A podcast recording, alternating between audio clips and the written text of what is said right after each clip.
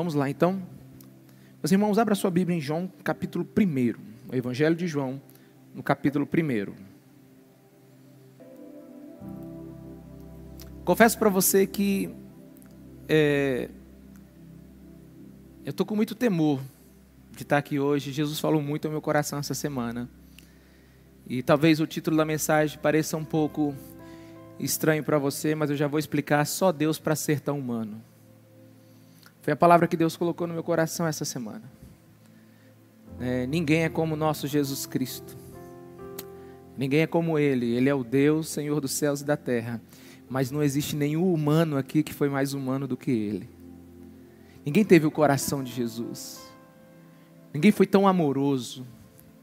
É, ninguém foi como Ele. As excelências estão dentro dele.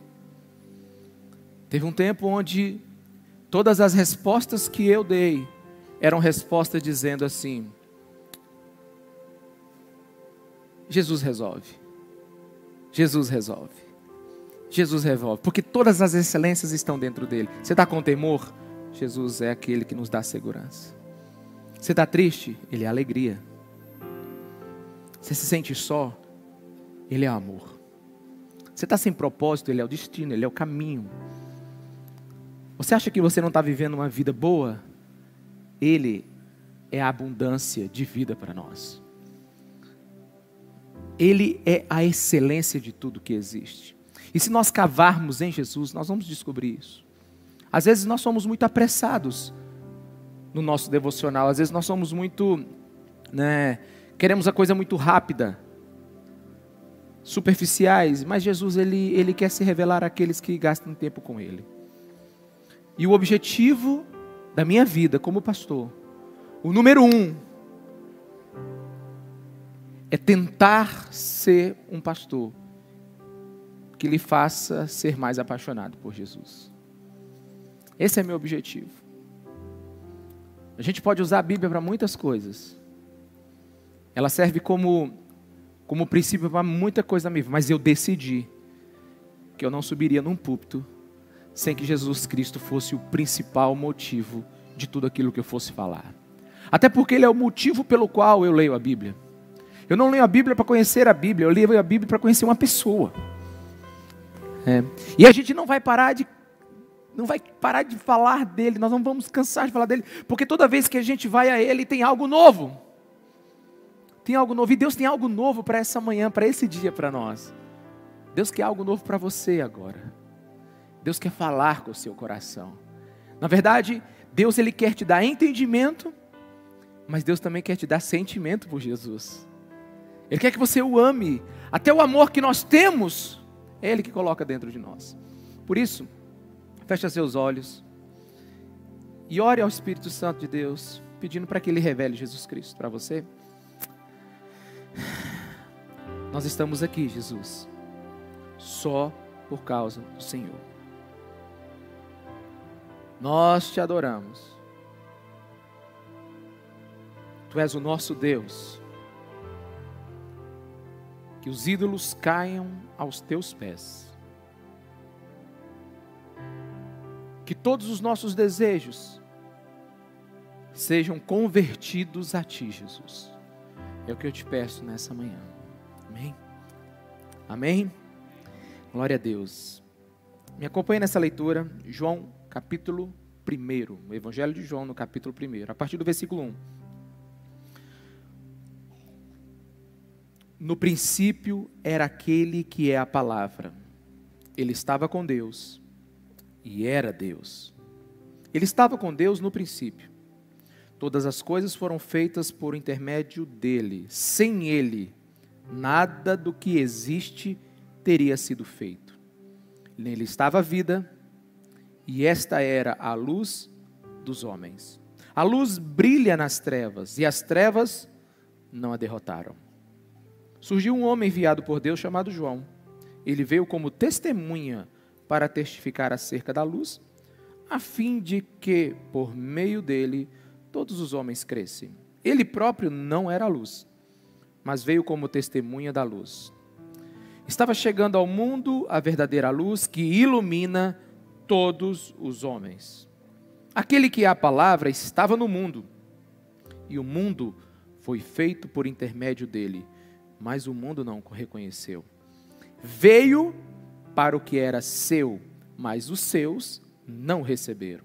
Contudo, aos que o receberam, aos que creram em seu nome, deu-lhes o direito de se tornarem filhos de Deus, os quais não nasceram por descendência natural, nem pela vontade da carne, nem pela vontade de algum homem, mas nasceram de Deus.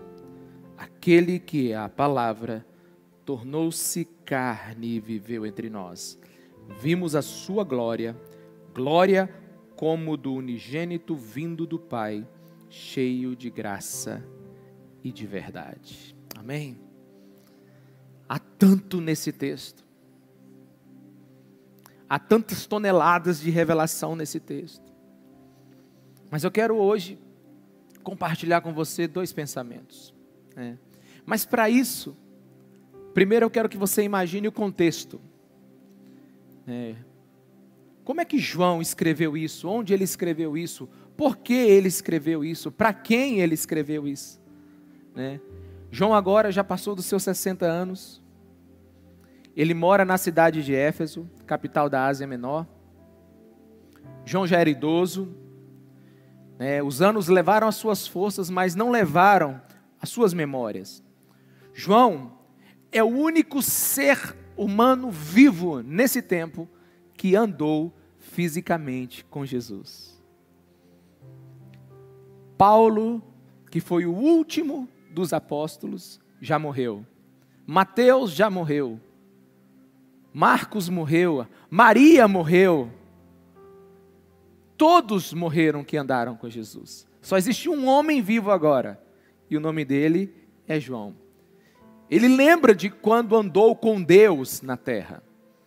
Ele, ele lembra do gosto do vinho depois de ser transformado né, da água.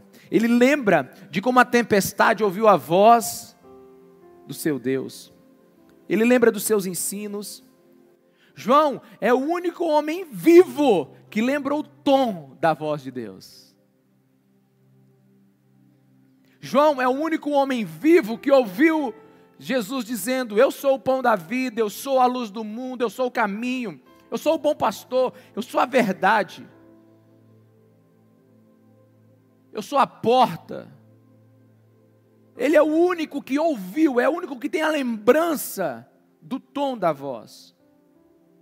Só João permanece vivo, né? E esse velho pescador, eu imagino que ele estava convivendo com a igreja.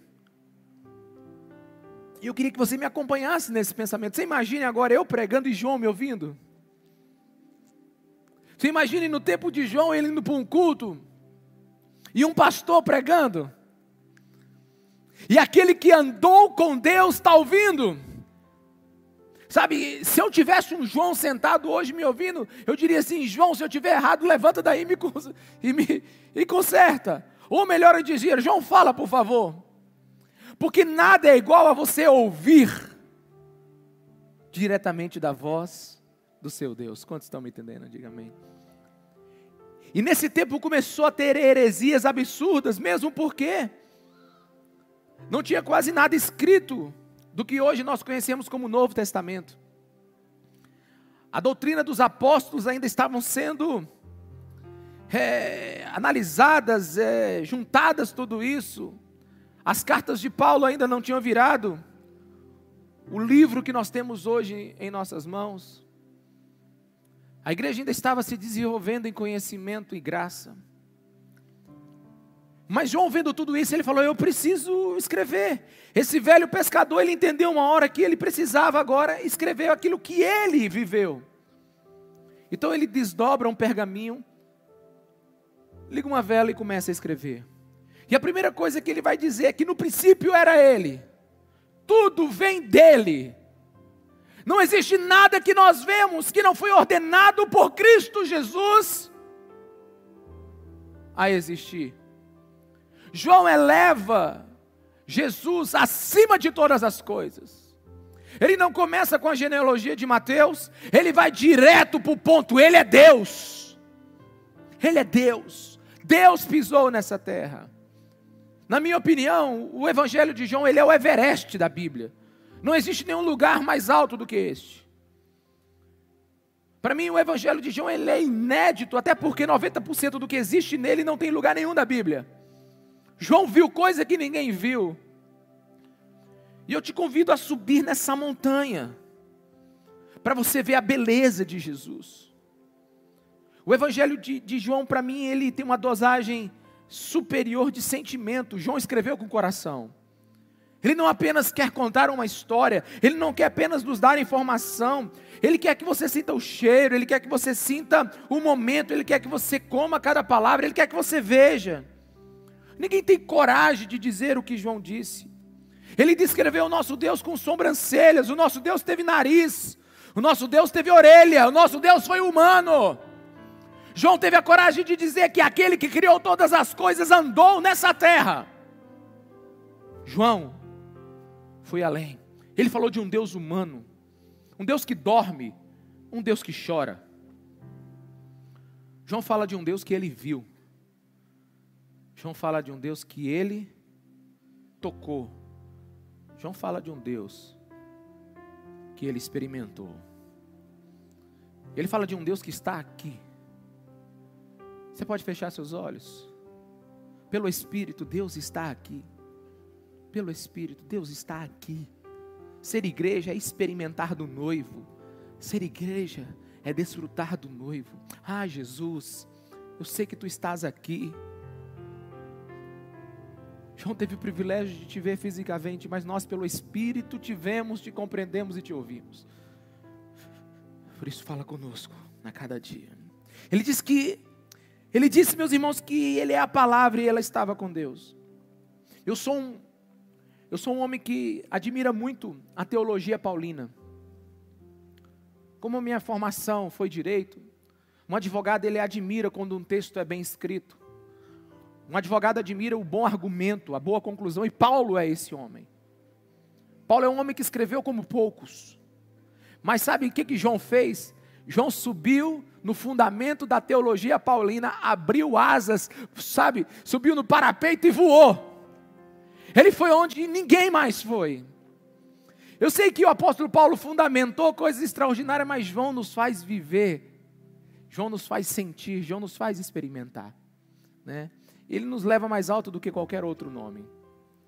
E, e por mais absurda que pareça essa história, um Deus humano, né? um Deus humano, na verdade, só Deus poderia ser tão humano como Jesus foi. Né? É por causa dessa loucura que muitos defendem a veracidade do cristianismo. É por causa desse absurdo que muitos concordam que o cristianismo só pode ser uma verdade. Porque se os primeiros cristãos quisessem inventar uma história, eles jamais teriam começado por um Deus encarnado. Quantos estão me entendendo? Diga amém. É ilógico você começar uma, uma, uma mentira com um argumento tão louco desse. Então, a maioria dos, dos teólogos, eles só entendem que é, é tão absurdo o que aconteceu que só pode ser verdade. E é isso que a gente precisa entender. Deus numa manjedoura, rodeado de animais, Maria limpando os estrumes para ter esse menino, nascido de uma virgem, concebido pelo Espírito Santo um Deus com fraldas, eu acho que é longe demais para uma cabeça normal. A plenitude do mundo num bebê de, de dois quilos e meio. Somente sendo verdade, é que eles começariam com essa história. E ela faz tanto sentido hoje, porque porque analisando os efeitos do cristianismo nesses últimos dois anos, foi graças à humanidade de Jesus que o mundo é como é hoje. Graças à humanidade de Jesus que mulheres são vistas como são. É graças à humanidade de Jesus que nós temos esse desejo pela família. É graças à humanidade de Jesus que nós não somos bárbaros. Ninguém foi mais humano do que ele. Ninguém nos ensinou a perdoar como ele. Ninguém nos ensinou a valorizar o outro como ele. Só sendo Deus para ser tão humano. E o absurdo continua, porque 1 Reis 8, 27, coloca para mim, por favor, aí, 1 Reis 8, 27. Salomão pergunta: será possível que Deus habite na terra? Mas será possível que Deus habite na terra? Os céus mesmos e os mais altos céus não comportam. Como é que ele pode habitar na terra? O homem mais inteligente da Bíblia disse que Deus pode morar na terra. E João responde: ele não só vai morar na terra, como ele vai ser humano. Porque o nosso Deus, o Verbo, a palavra que é Jesus Cristo, ele não é uma filosofia. Ele não é um conceito abstrato, ele é uma pessoa que pode ser vista, ouvida, tocada. A, a encarnação tornou Jesus completamente humano. A humanidade de Jesus ela é real. É humanidade e divindade de mãos dadas. Durante muito tempo na história bíblica, Deus morou num tabernáculo, numa tenda, num templo. Mas agora Deus tabernaculou na terra, no corpo humano. Você não vai mais para um lugar para encontrar Deus, porque Deus agora se move. Deus agora ele anda, Deus agora ele conversa. A palavra de Deus disse que isso é, é, é, é, o que a teologia chama, essa, essa, essa encarnação, é a pré-existência de Jesus. Ele sempre existiu. Ele é o Deus que sempre existiu, mas agora se fez carne. Ele não foi criado, ele encarnou. Foi coberto de pele, sangue e nervos. A eterna segunda pessoa da Trindade, Jesus Cristo de Nazaré, agora é homem. Ele é o cumprimento da profecia de Isaías capítulo 9, versículo 6, porque o menino nos nasceu, um filho nos foi dado, o governo está sobre os seus ombros, ele será chamado maravilhoso, conselheiro, Deus poderoso, Pai da eternidade e príncipe da paz. Deus no meio de nós. Você vai encontrar na Bíblia muita teofania. O que é teofania? São seres espirituais parecendo ser homens por exemplo, o anjo que apareceu para Josué, os anjos que conversaram com Ló, o anjo que apareceu para Daniel, mas não é encarnação.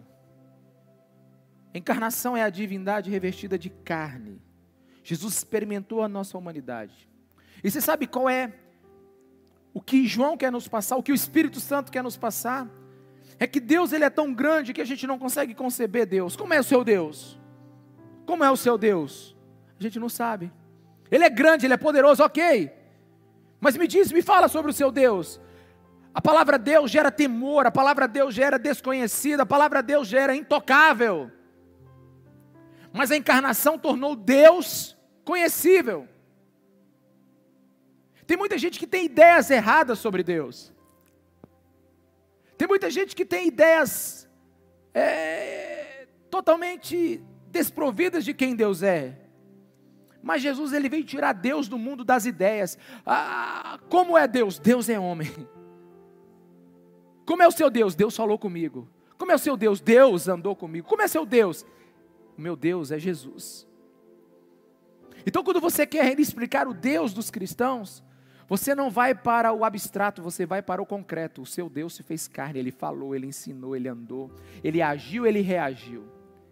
E é isso que a igreja precisa entender. Nós não estamos aqui, meus irmãos, para nós sermos pessoas melhores, não, nós estamos aqui para sermos iguais a Jesus. A Bíblia não quer te educar, a Bíblia quer te transformar. E a gente precisa compreender. Tem muita gente querendo se relacionar com ideias de Deus em vez de se relacionar com Jesus. Jesus não veio para entrar no mundo das ideias. Jesus veio para entrar no nosso mundo. Jesus é a palavra de Deus em ação. Eu não quero que você saia daqui, nossa, que palavra boa, nossa, Jesus. Não, eu quero que você tenha relacionamento com Ele. Eu quero que você tenha a revelação que João teve. Eu toquei nele, eu experimentei Ele. Porque as pessoas pensam que quanto mais de Deus você experimentar, mais espiritual você vai ser. Não, irmão, você já é espiritual. O que você precisa agora é tornar um humano como Jesus é. Jesus não nos veio para transformar em anjos de fogo. Jesus veio para nos mostrar qual era o desejo de Deus quando fez a humanidade. Alguém está me entendendo? Diga amém. Deixa o Espírito Santo ensinar isso. A gente não veio aqui para criar asas e sair voando. A gente veio aqui para ser parecido com Jesus Cristo, o humano mais humano que pisou nessa terra. Nós adoramos um Deus que veio para nos ensinar a ser gente. A igreja é o corpo de Cristo. Cristo é o cabeça, nós somos o corpo dele. Nós precisamos aprender a abraçar, a amar. Nós precisamos ter os valores de Jesus. É isso que João quer ensinar. E parece assim meio desprezível falar de um Jesus humano. Parece que a gente diminui ele. Mas deixa eu te falar, é justamente a humanidade de Jesus que conquistou meu coração. É o Jesus humano que me mudou. Porque, sabe, eu, eu tive a minha primeira experiência com Deus lendo o livro de Ezequiel. Quando já tiveram essa experiência? O Deus de fogo, o Deus que consome, o Deus que não sobra nada de você. Quando Ele abre a boca, você se sente simplesmente uma formiga que Ele está pronto para te matar. Foi isso, minha primeira experiência com Deus. Deus foi era tão grande que eu fiquei assustado. Talvez seja esse primeiro contato mesmo com alguém que é Deus. A Bíblia diz que quando Jesus transfigurou, os discípulos morreram de temor. Ok, mas não é isso que o que o nosso Deus quer conosco hoje. O que me atraiu a conhecer a Bíblia, o que me atraiu e o que me trouxe até aqui, eu costumo dizer que eu não desejei ser pastor. Eu costumo dizer que eu desejei conhecer o que eu conheci. E o que eu conheci me mudou. Me mudou ao ponto de eu estar aqui. Quantos estão me entendendo? Diga amém. Então eu quero que você conheça Jesus, porque quando você conhece Jesus, você conhece seu destino. Você conhece a vida que flui. Sabe, eu estava pensando ali agora o quanto que eu amo estar aqui. Falei, Deus, esse melhor dia. Sabe, é o melhor dia. Que coisa boa é estar aqui. Mas isso não é uma uma cultura que você aprende, e são valores que o Espírito vai colocando dentro de você. Ser igreja, ser corpo de Cristo, estar tá junto. E quando a gente pensa nesse Jesus que é humano, que abraça, que está perto, a gente quase que acha que está desprezando Ele. Mas, sabe, a ideia que Deus passa para a maioria das pessoas, é a ideia que você comumente vê nos filmes, comumente você vê nas histórias, comumente, comumente você vê né, no, no, nos deuses do Oriente, os deuses do Ocidente, conforme você vê nos deuses gregos, são deuses que estão lá em cima, desejando ser venerados, e o homem precisa, sabe, agradá-los de todo jeito. Comumente a gente vê Deus como um ser inacessível que sempre está com raiva que sempre está querendo alguma coisa, que sempre está insatisfeito, que sempre está querendo uma oferenda, um sacrifício. Não. Aí vem a Bíblia e diz que um Deus veio, não foi você que foi a Ele, Ele que veio até nós. E se nós retirarmos Jesus da manjedoura, se nós tirarmos os 30 anos de vulnerabilidade e dor que ele passou aqui na terra, se nós não prestarmos atenção como ele foi normal, um homem normal, se você fingir que Jesus nunca comeu, nunca lá levou sua marmita para o trabalho, que ele nunca precisou tomar um banho, nós vamos perder a mensagem mais incrível que a Bíblia pode nos dar. De um Deus que entrou no nosso mundo para nos ensinar a chegar de novo no mundo dele. Jesus Cristo veio no nosso mundo para nos ensinar a voltar para o mundo dele. Ele entrou na nossa lama para nos tirar dela. Ele foi o homem para nos ensinar o caminho de volta para Deus. E ele foi Deus ao ponto de se humilhar para nos ensinar a ser esse homem que precisarmos ser. Jesus é o exemplo de humanidade. Sabe, Jesus entrou no nosso mundo para que nós pudéssemos entrar no mundo dele. Provavelmente sem Jesus, nós estaríamos aqui adorando um Deus que nós não saberíamos que Ele é um Deus que nos ama. Provavelmente Ele seria o Deus que, que talvez Ezequiel teve a experiência, ou Jó. Existe um dos versículos de Jó que me dá pena de Jó. Que Jó diz assim: Eu queria ter um igual a mim para falar de mim para você. Eu não consigo falar com você porque você não sente nada. Você não, não sofre nada, você não entende essas úlceras que estão em mim. O, o, o, versículo de Jó diz que Jó queria alguém como ele, que pudesse conversar com ele, ele queria ter um intermediador. Porque quando Deus foi conversar com Jó, já começou lá de cima. Você sabe quantas areias existem nas praias? O Jó disse: Tá bom, Deus, vamos terminar o assunto por aqui. Só que Jesus é esse Deus que você conversa com Ele com proximidade e com empatia. Você sabe como é que eu converso com Jesus? Eu falo assim: Jesus, tu sabes, porque Ele sabe. Ele já ficou sem comer. Ele já passou boas. Ele foi desprezado. Jesus, ele nasceu no meio da pobreza. Ele teve um trabalho primário. Ele foi carpinteiro. Por que, que Jesus não foi cientista? Você já pensou nisso? Por que, que ele não foi cientista? Seria o melhor. Por que, que ele não foi um, um, um filósofo? Imagina Jesus escrevendo os livros de filosofia. Não, ele foi carpinteiro. Você sabe o que Jesus está dizendo? Eu sou o Jesus de todos. Eu sou o Jesus de todos. Eu sou o Jesus de todas as pessoas. Eu sou o Jesus que conversa com qualquer um. Eu não sou um Jesus inacessível. E eu peguei emprestado a frase de Leonardo Boff, o teólogo, tão humano assim, só poderia ser Deus. Tão humano assim, só poderia ser Deus. E eu fico me questionando hoje, por que, que as pessoas hoje não, não têm esse coração de conhecer Jesus? Porque Ele não é uma nuvem, ele não é uma filosofia, ele não é abstrato, ele é gente e ele conversa com você. O seu Deus chorou, o seu Deus amou, o seu Deus comeu, e, e pode ter, ter certeza que eu não estou falando heresia, o seu Deus arrotou. Todo mundo fala assim: Jesus é cheiroso, maravilhoso, né? Não, irmão, fica perto de Jesus depois de um dia de trabalho. Ele foi to totalmente homem e foi totalmente Deus. Só que, ironicamente, hoje nós estamos perdendo esse Deus. Ironicamente, hoje nós estamos, não estamos experimentando de Jesus. Por quê? Muitos estão questionando se esse tempo de pandemia, de tanta dor, de tanto distúrbio, é, são os inícios das dores, né? Se é o início do final dos tempos. Todo mundo está perguntando assim: o mundo vai acabar, pastor? Jesus está voltando. Tem tanta gente preocupada com a volta de Jesus.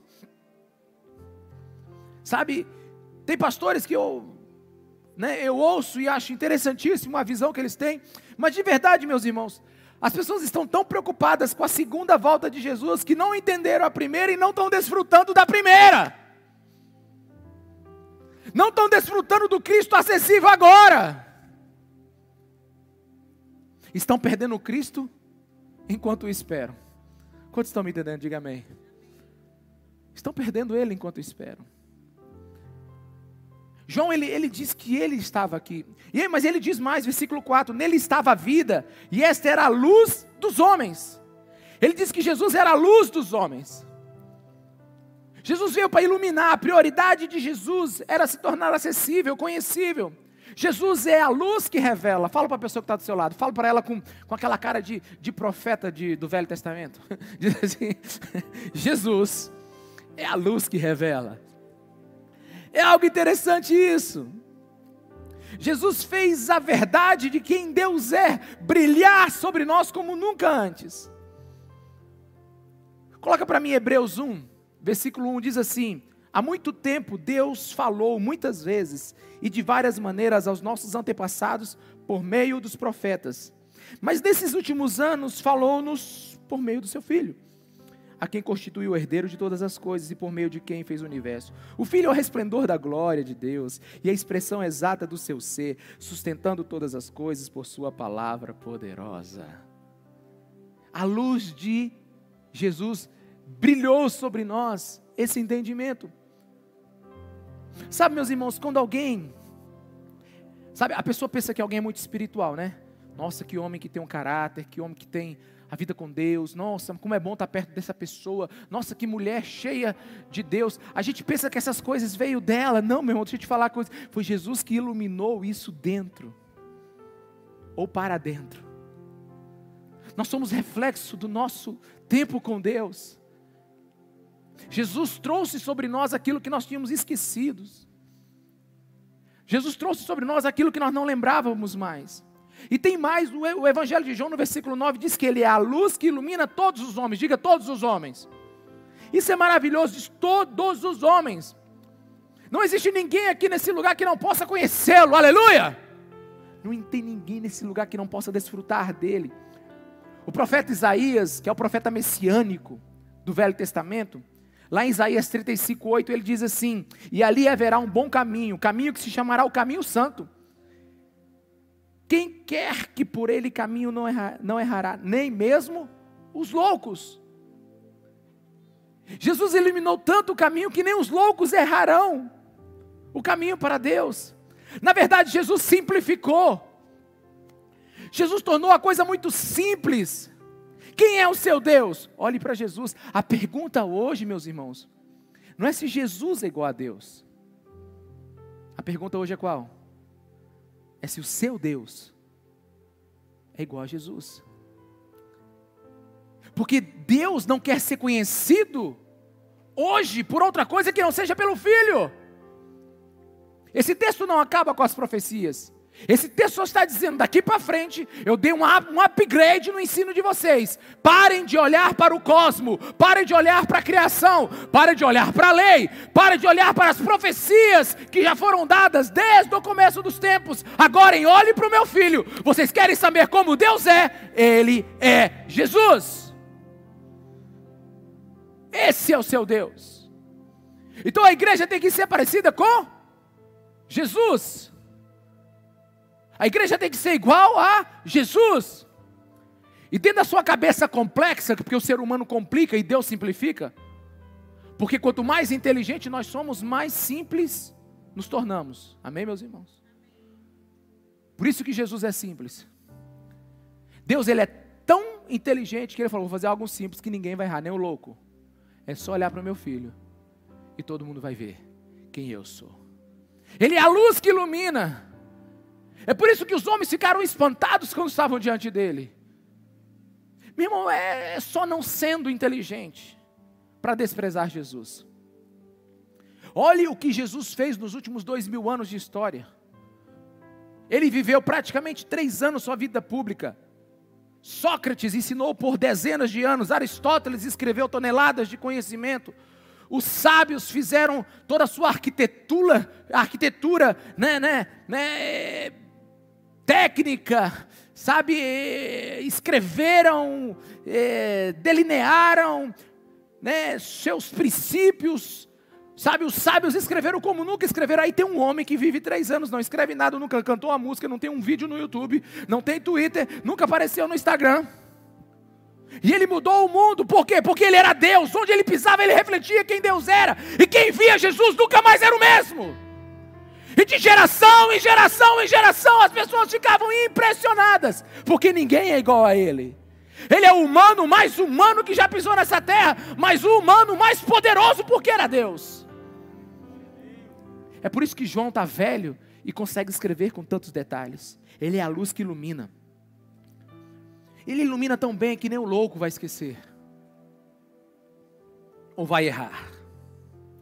Por isso que alguém na rua num bar, num ônibus, numa universidade, em qualquer lugar, todos, todos, todos podem conhecer Jesus.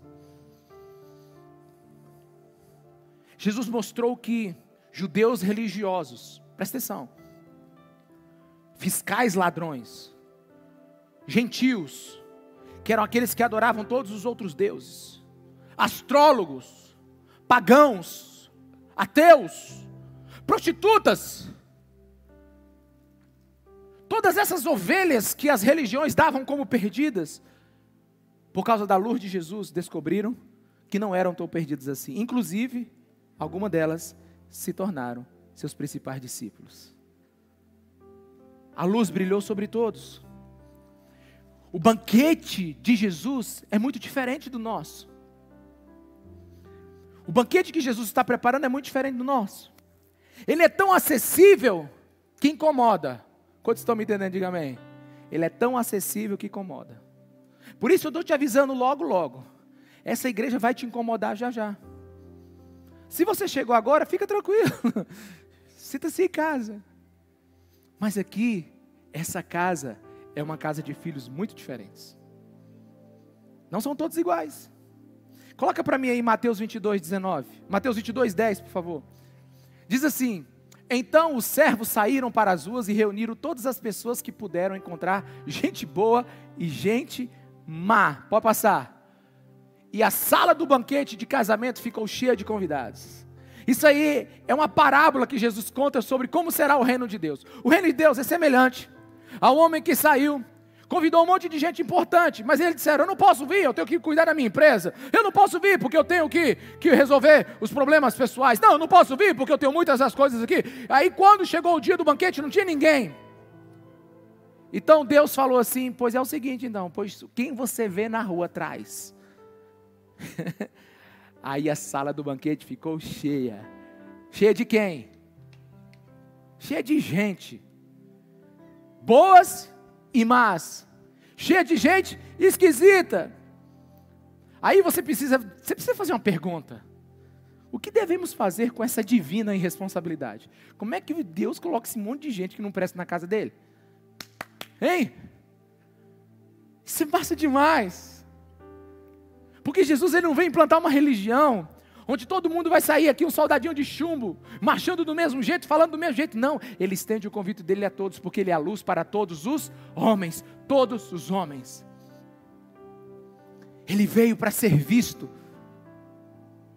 Como é que pode Deus convidar todo mundo para esse banquete? Ah, meus irmãos, porque Deus foi gente. E depois de Jesus a gente nunca mais viu Deus como Ele é. A gente teve a revelação de um coração de Deus que nós não tínhamos antes. É por isso que muitos não compreendem Jesus. A gente é muito bom para nos salvar individualmente, sabia? Quantos estão me entendendo? Olha para mim que eu quero te ensinar um negócio agora aqui. Presta atenção. A gente é muito bom para nos salvar individualmente. Nos salvar individualmente. Tipo assim, Jesus me salvou, amém, deixa eu ficar na minha. Só que Jesus, Ele não é o seu Pai o seu Deus, Ele é o nosso Deus. A, gente, a salvação não engloba só a minha vida, a salvação engloba a minha vida pública, como eu vivo com meus irmãos. Amém? Por quê? Porque, abra sua Bíblia aí, em Efésios 2,19. A Bíblia diz: portanto, vocês já não são estrangeiros nem forasteiros, cada um não vive do seu jeito, mas concidadão dos santos e membros da família de Deus. Uma das vontades de Jesus é dar uma família para Deus. Aleluia!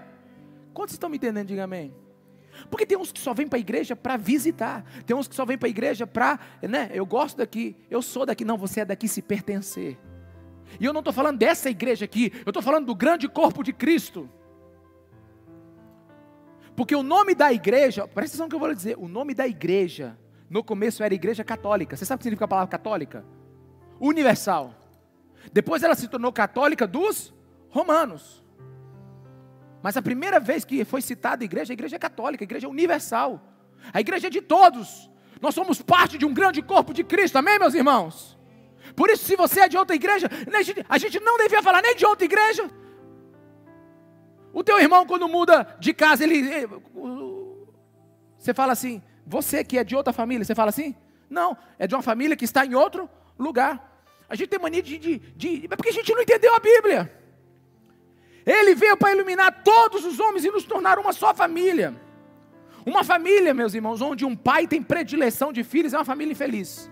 Eu não sei se você viveu numa família assim, Deus te livre disso. Uma família onde Deus gosta mais de um do que gosta de outro, é uma família infeliz. Se você já ouviu falar que Deus tem prediletos, não é bíblico isso, viu? Deus não tem prediletos, porque eu ia ficar muito chateado. Porque eu me sinto o máximo. Aliás, eu sou igual João, eu sou o discípulo amado. Né? Se você chegar lá em casa e dizer assim, ó, quem é o filho lindo do papai? O, o Leonardo já levanta a mão, eu. Quem é o filho que o papai mais ama? O Leonardo diz, não sei onde é que está, mas sou eu. Só tem eu. Você acha que eu amo mais o Leonardo do que os meus dois outros filhos? Você acha? Agora o Leonardo acha. Esse que é o fator. O Leonardo acha. Ele acredita. É igual o João. João ele não está competindo com ninguém, ele só está dizendo que eu sou o discípulo amado, tá bom para vocês? Ele não está dizendo que Deus ama mais ele. Não foi Jesus que pegou o João e disse: Vem cá, garotão, deita aqui no meu peito. Não, foi João que chegou lá. É muito esquisito, no tempo de Jesus, um homem daquele tamanho encostar no outro homem. Irmão, sabe o que é isso? Significa querer conhecer, querer desejar. O Pai é acessível para todos, a luz brilhou para todos os homens. Agora, quem tem fome, come, quem tem sede, beba. Quem tem vontade de conhecer, que fica com ele. Uma família onde um pai tem predileção é uma família disfuncional. Haverá privilégio, competição, haverá medição de performance e amor, não. A forma como Jesus olha para todos os homens, ele ameaça, ele ameaça uma cultura separatista. A forma como a luz brilhou, ela acabou com todo pensamento discriminatório. Até porque a maioria dos problemas que Jesus teve com os religiosos daquele tempo é porque ele incluiu gente que não presta. Mas a pergunta é: quem presta? Aí eu vou passar para a segunda parte do sermão agora. A luz nos ilumina é, é, é, me ajuda aqui, faz aquilo que eu pedi aqui. Desliga todas as luzes deixa só aqui no palco. A luz ela ilumina, presta atenção. A luz ela ilumina. A luz ela, ela, ela revela. A luz, ela, aquilo que estava escondido, ela, ela, ela traz à tona. A luz, ela mostra as coisas como elas são. Quantos estão me entendendo? Diga amém. A luz, ela, ela, ela investiga. A luz, ela, ela, ela, ela encandeia os olhos, mas ela revela o corpo. Jesus foi essa luz. E quando ele pisou nessa terra, ele diz assim: Eu vou iluminar todos os homens, e todos eles vão saber que eles são iguais. É por isso que o pai, que é uma família de muitos filhos, porque tem muita gente que categoriza as pessoas por boas ou mais ricas ou pobres, que entende e não entende, que podem e que não podem. Ah, sabe, as pessoas pensam que o reino de Deus é um condomínio fechado onde você paga uma mensalidade alta para estar lá. Deixa eu te falar o nome de Jesus. A luz incomoda. Ela incomoda tanto que mostrou para a religião daquele tempo que todo mundo era igual. A luz incomodou tanto que os que se diziam bons Jesus falou assim: vocês são maus. Será que vocês não conhecem o coração de vocês? A luz incomodou tanto que os que achavam que eram ruins demais, a luz mostrou que tinha potencialidade divina e bondade dentro deles. A luz iluminou tanto que aqueles que achavam que eram bons viram que eram maus, e aqueles que achavam que não tinha solução descobriram que existia algo divino dentro deles. Quantos estão me entendendo? Diga amém. Obrigado. A luz brilha nas trevas. A luz brilha nas trevas. Para Jesus não existe superiores e nem inferiores. Jesus vê todos os homens do mesmo jeito. Sabe, tem gente que acha que nasceu com luz própria. tem gente que acha que é bom. Acha que é bom porque é um bom filho, acha que é bom porque paga as contas, acho que é bom porque manteve a família dentro de uma estabilidade. Meus irmãos, isso é ser como o mundo pensa ser. Isso é ser bom a nível da cultura desse mundo. Mas Jesus veio para ser uma luz que ilumina o seu interior. Sabe? E nela nenhuma escuridão permanece. Jesus ele veio para iluminar todos os homens. E nem sempre, deixa eu ver se eu consigo te ensinar uma coisa aqui, nem sempre ver é perceber. Diga assim, nem sempre ver é perceber. Por exemplo, Quando você vai a um a uma praça e você vê um mendigo dormindo no, no banco. Você viu. Mas se você parar, olhar para ele de novo e falar assim: Jesus, me diz o que, o o Senhor pensa sobre essa pessoa. Você já nem chama ele de mendigo, você já chama ele de pessoa. E depois você vai começar a ficar o quê? Vendo ele e percebendo que você nunca viu. Você vai perceber que ele não teve a infância que você teve, talvez. Você vai perceber, talvez, que ele passou por circunstâncias traumáticas. Você vai perceber que talvez ele foi um homem que não teve todas as oportunidades. Você vai perceber que ele é gente. Mas se você passar rápido demais, você só vê. E ver nem sempre é perceber. Quando a gente para e abre o nosso coração para Jesus falar, a gente começa a perceber o que antes não percebia. Quantos estão me entendendo? Diga amém. A igreja tem que parar de ver. Ela precisa começar a perceber. Por outro lado,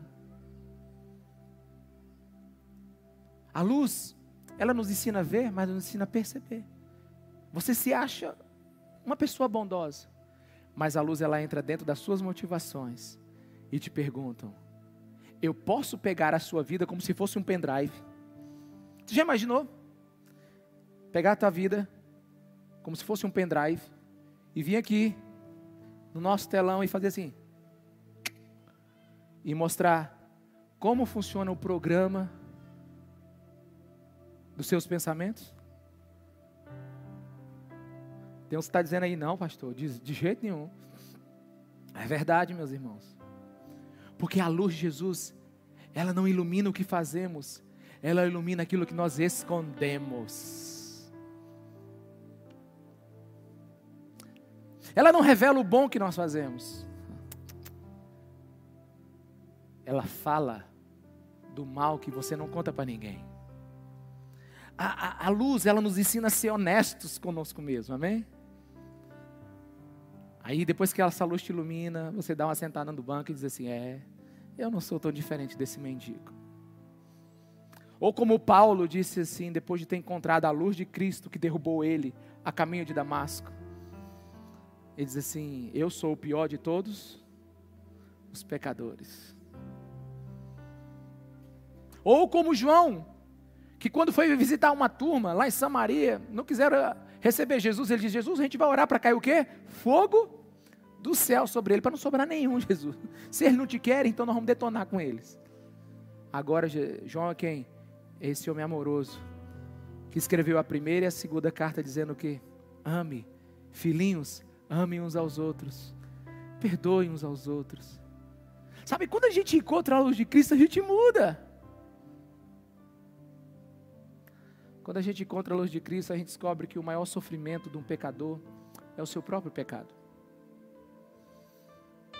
Às vezes a gente vê alguém fazendo as coisas erradas, a gente discrimina, a gente fala mal dele, a gente diz assim, ah, ele é um. Como é que a gente usa hoje? Tem umas palavras que até hoje eu não entendi. É desviado, né? Eu não entendi essa palavra até hoje. Sério mesmo, essa palavra para mim, ela não consigo entender se ela é bíblica. Desviou. Como é que tu sabe? A diferença do desviado e a nossa é que o desviado está fazendo aquilo que você quer fazer e não está fazendo. Alguém está me entendendo, meu irmão? Tá, Deus está falando contigo aí, amém? A maldade está aí dentro, irmão. E eu, tô, eu não sei quem é que está desviado, se é o que foi e é honesto, ou a gente está aqui mentindo que está querendo Jesus, mas está querendo fazer o que ele está fazendo. A luz, ela revela todas as coisas. A luz, ela, ela, ela nos muda, ela nos transforma. Mas, mas essa luz, ela revela o mal que tem dentro de nós, a gente leva um susto. Mas ao mesmo tempo, ela revela que tem jeito, amém? Sabe a coisa mais maravilhosa que tem? É quando você descobre que você é a pior pessoa do mundo, mas tem jeito. Eu acho que isso deve gerar uma, uma, uma, uma, coisa boa em você. O primeiro momento que essa luz ela ilumina, ela te deixa com um pasmo. Meu Deus, sou eu mesmo. Eu já falei para vocês que eu tive duas grandes experiências com Deus. Uma foi conhecendo Jesus e a outra foi me conhecendo. Meu irmão, quem me conhece é minha esposa. Minha esposa que é a santa. Né? Todo mundo fala assim, nossa, mas deve ser tão bom, né? O pastor Ricardo conversar com ele, ele deve pregar o dia todo, eu não prego o dia todo. é que você nunca me viu nos bastidores. Meu irmão, tem que passar muito sangue de Jesus me lavar aqui para me dar aqui em cima. Sabe por que você pensa que. Né? Viaja comigo, 15 dias, tu vai descobrir como é que eu sou, irmão. Você vai descobrir que eu gosto de comer primeiro. É. Aí, como eu sou cristão, eu dou dois passos para trás, mas dou morrendo de raiva, porque eu queria ser o primeiro da fila. Quando eu viajo com três carros, eu quero ser o primeiro. Mas eu vou lá para trás, porque eu vi a luz. Eu tenho que matar esse bicho dentro de mim. Quanto estão entendendo? Irmão, quando você me chama para jogar vôlei, na hora que eu pego na bola, eu, eu me transformo. Eu digo: Epa, Jesus, volta lá, a luz me iluminou, eu tenho que matar esse homem. A vontade que eu tenho quando eu jogava vôlei é que eu pegasse no cara, assim, minha vontade era quebrar óculos, quebrar. Eu já quebrei uma mão de um cara, um óculos, tudo assim, assim, sabe? O jogador de vôlei. Aí, irmão, descobri que eu era mal. Quando eu ia para advocacia, para a sala de audiência, ligava, quem chegava, matava todo mundo. Eu nem olhava para outro advogado, é meu inimigo! Quem, quem, alguém aqui fez audiência comigo? Ninguém não, né? Graças a Deus que eu não preciso explicar nada para você. Mas eu já entrava assim com aquele ar de mutilador, predador. Aí fala, meu Deus, minha vida todinha vai ser competir, Jesus, minha vida todinha. Aí Jesus mostra o tanto de orgulho que tem dentro de você. Aí Jesus começa, aí a luz de Jesus brilha dentro de você, você diz, meu Deus, aí sabe o que você faz com essa luz? Você agradece ela porque ela mostrou o mal que você precisa matar dentro de você. É por isso que quando a gente está na família, a gente viaja sempre assim, acima de 15. Tu já imaginou viajar com 15 familiares? Irmão? A gente às vezes não dá certo, nem é só o núcleo fundamental, os filhos dentro da casa. Tu imagina assim, todo mundo. A sogra, o sogro, o primo, aquele primo que só fala alto, aquele que não fala nada. Que você quer puxar um assunto com ele, ele diz, tá. Aquele filho que não sai do celular, sabe, você está em frente, é, você está lá no, vendo o, o Cristo Redentor. E ele está aqui assistir no YouTube. Aí você marca para sair oito horas, o pessoal só chega nove. Aleluia. E você já perdeu já o ritmo do passeio. A vontade que você tem é de primeiro e que se lasque os atrasados. Alguém está entendendo o que eu estou falando aqui? Aí vem a luz e te diz assim: não. Deixa morrer. Amém? Amém? Família boa é família que sempre tem um filho que faz as coisas devagar. É, família boa é que o pai é agoniado e a mãe é calma. Família boa é, é aquela onde alguém entende tudo muito rápido e outro não entende nada. Aí você tem que exercer o que? Amor, paciência, longanimidade. E a gente começa a ser parecido com Jesus, amém, irmãos? Porque a luz, quando ela vem, ela vem para te iluminar. Então a luz veio e enxergou tudo em nós. E uma das maiores habilidades que Jesus tem é restaurar o que está quebrado. Ah, a luz revela, mas a luz cura. Que Jesus não ia mostrar um problema que ele não pode resolver, meus irmãos. Então eu quero dizer que você é bem-vindo a essa família do jeito que você é, esquisito. Né? Já olhou para essa pessoa que está do seu lado? Olhou para o nariz dela como é? Você já olhou para como ela é, como ela fala? Todos nós somos tão diferentes. Mas essa luz, ela é cheia de graça. E a graça, não se escandalize com o que eu vou dizer, por favor. Jesus escandalizou muita gente se tornando homem. A graça é por desgraçados, irmãos. A graça é por desgraçados. O amor é por não amáveis. O perdão é para os que erram. A paciência é para os que atrasam. A longanimidade é para os que demoram. Jesus foi o mais humano que já pisou nessa terra. Só Deus para ser tão humano, para ter tanta paciência com a gente. E é por isso que eu amo Jesus. É por isso que ele, ele, ele entende a minha humanidade. A Bíblia diz que ele está sentado à destra de Deus agora, mas deixa eu te dizer uma coisa: que os céus até hoje não entendem. Tem um homem sentado no trono. é, você vai se espantar na eternidade, que você vai ver as marcas da humanidade dele. A Bíblia diz que ele é o rei da glória, mas o teu manto está atingido de sangue. Ele é humano, os céus não esquecem que Jesus foi humano.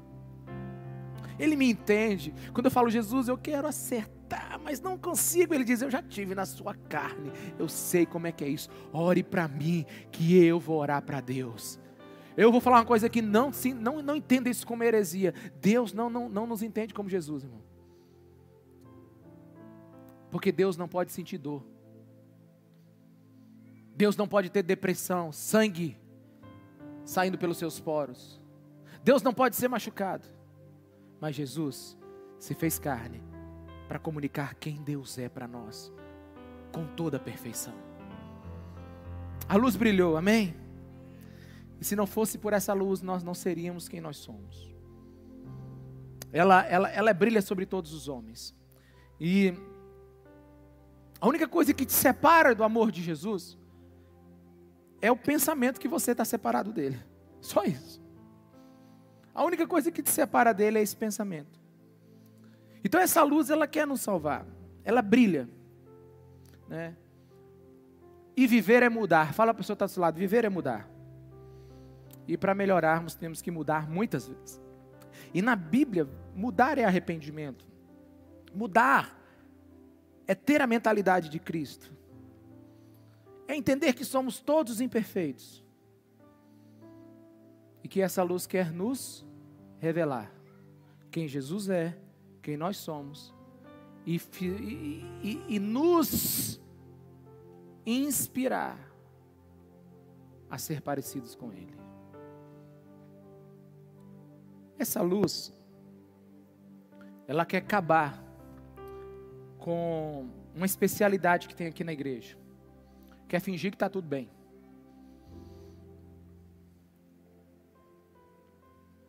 A luz revela. Se tiver alguém aqui 100% bem, por favor, vem pregar e ser pastor dessa igreja aqui, em nome de Jesus. Porque nós estamos precisando de gente, gente saudável aqui em cima. A luz revela que ninguém está 100% bem. A igreja ela tem mania, está criando uma especialidade que é guardar segredos. Pare de, de guardar segredos que atormentam. A luz brilhou é justamente para você ver e para você colocar para fora. Jesus sempre soube lidar com o que nós escondemos. É por isso que ele brilhou. É por isso que a luz brilhou sobre nós. Quantos estão me entendendo? Diga amém, meus irmãos. Mas eu quero terminar com um dos versículos mais impressionantes de todos esses que nós lemos aqui. Tão impressionante quanto a encarnação, tão impressionante como a luz que ilumina todos os homens. Coloca para mim aí o versículo 11 de João 1. Você pode ler comigo em voz alta, bem alta, por favor? Veio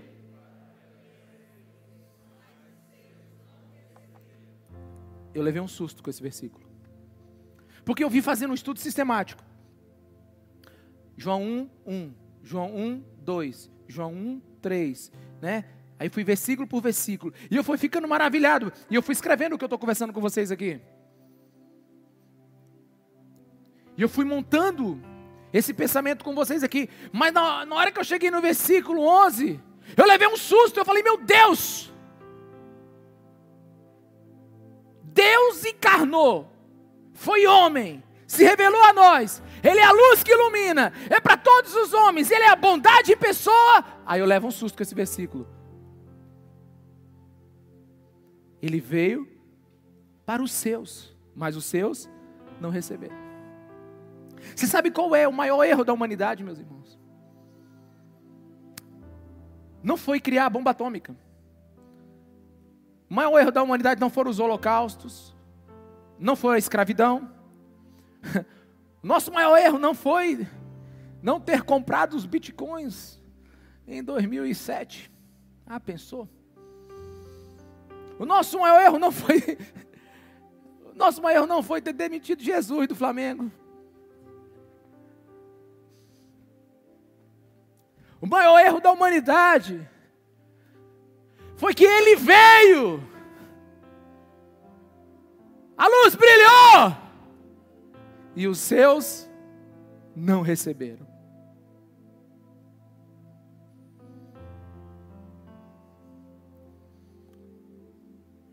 Um dia Jesus olhou para Jerusalém e disse: Ó oh, Jerusalém, tu já fez muita besteira. Mas se tu soubesses quem agora chora por ti, se os anjos pudessem fazer a lápide e Jerusalém fosse uma pessoa, estaria escrito: a cidade que não soube receber o seu Deus. Ele veio para os seus, mas os seus não receberam. Muitos vão morrer. E porque resistiram à luz de Jesus, se você pedisse para os anjos escreverem alguma coisa na lápide dessa pessoa, eles escreveriam: alguém que Jesus muito amou, mas o rejeitou. O pior dia de uma pessoa, meus irmãos, não é quando ela trai o seu cônjuge ou é traído. O pior dia de uma pessoa não é quando ela mata alguém. O pior dia de uma pessoa não é quando ela não consegue pagar suas contas. O pior dia da pessoa nem é quando ela perde o seu ente querido. Esses são dias difíceis, terríveis. Mas o pior dia de uma pessoa é quando ela ouve a voz de Deus e dá as costas. O pior dia de uma pessoa é quando a luz de Jesus brilha sobre ela e ela coloca a mão para não ver. Esse é o pior dia da vida de alguém. Deus ele não vai impor salvação para ninguém. É, o próprio Jesus, em João 12, versículo 47, diz assim: Se alguém ouve as minhas palavras e não lhes obedece, eu não o julgo. Pois eu não vim para julgar o mundo, mas para salvá-lo. O que, que você entende desse versículo? Ele não veio para julgar o mundo, mas para salvá-lo. Meus irmãos, Jesus não veio para aqueles que precisam ser salvos. Jesus veio para uma humanidade que já estava perdida. A missão de Jesus nunca foi julgar, a missão de Jesus foi salvar. Não tem um pé de cristão, como diz o bom maranhense, aqui nesse lugar que já nasceu salvo. Ele não veio julgar, porque você não precisa derrubar quem já está caindo.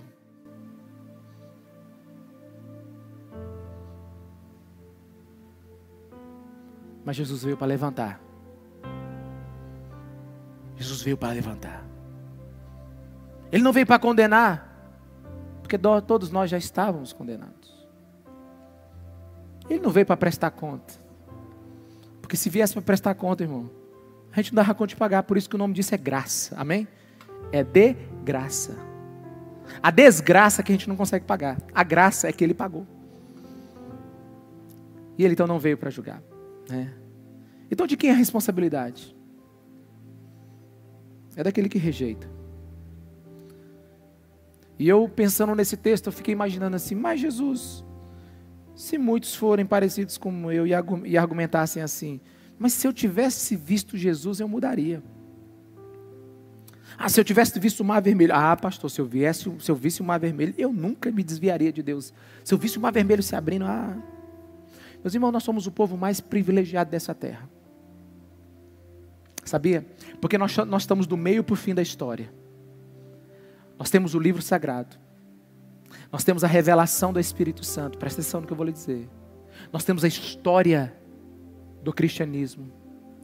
Nós temos todos os argumentos. Nós já sabemos até o final, Apocalipse capítulo 21. Nós já conhecemos tudo. Quando você chegar lá no céu, não corra para Moisés para perguntar como é Deus. Moisés que vai correr para você e dizer assim: como é ter Deus dentro de você. O Espírito Santo de Deus, ele está aqui para nos visitar, para morar dentro de nós, para expandir o nosso conhecimento de quem Deus é. Nós somos o povo mais privilegiado dessa terra. Mas eu quero te lembrar uma coisa sobre Jesus que está em Apocalipse capítulo 3. Ele bate a porta, ele não arromba. Ele brilha, mas não obriga. Ele é o Rei Todo-Poderoso.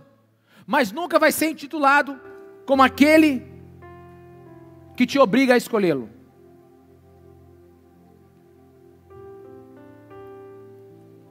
Pastor, como é que você tem certeza de tudo isso que você está pregando até agora? Irmãos, eu tenho três certezas na minha vida inteira. Eu tenho certeza da morte, dos impostos e do amor de Jesus. Essas três coisas nunca vão faltar na sua vida. Eu tenho certeza desse amor que passou sobre mim. Eu tenho certeza que esse amor está aqui. Eu tenho certeza que ele vive e ele reina. É a luz que brilhou, que morreu no terceiro, que morreu na sexta-feira, que ressuscitou no domingo. Que ascendeu aos céus. Que subiu, como eu queria ter visto. Como eu queria ter sentado na mesa como João sentou.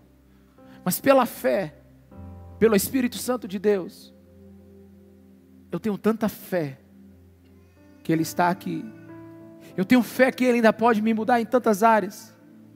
Eu acredito que eu não sou bom o suficiente para me estar perto de Deus, mas Ele foi bom o suficiente por mim e por isso eu o adoro. Eu amo Jesus, porque Ele não foi o Deus que me obrigou a ir até Ele, Ele foi o Deus que veio até mim e me conquistou por amor. Eu não faço nada que eu não queira, mas hoje eu sou escravo do amor que eu tenho por Ele. Ele, Ele nos abraça sem corda, Ele nos obriga sem pressão, simplesmente Ele se deu por nós e por isso não tem como resisti-lo. Esse é Jesus. Esse é o motivo da gente estar aqui. E se você resiste a essa luz até hoje. E eu aprendi desde uns cinco anos para trás que eu não prego para desviado nem para desconvertido ou não convertido. Eu prego para a gente. Eu prego para a igreja dele. E a igreja dele que está me ouvindo hoje precisa se arrepender de estar longe dele.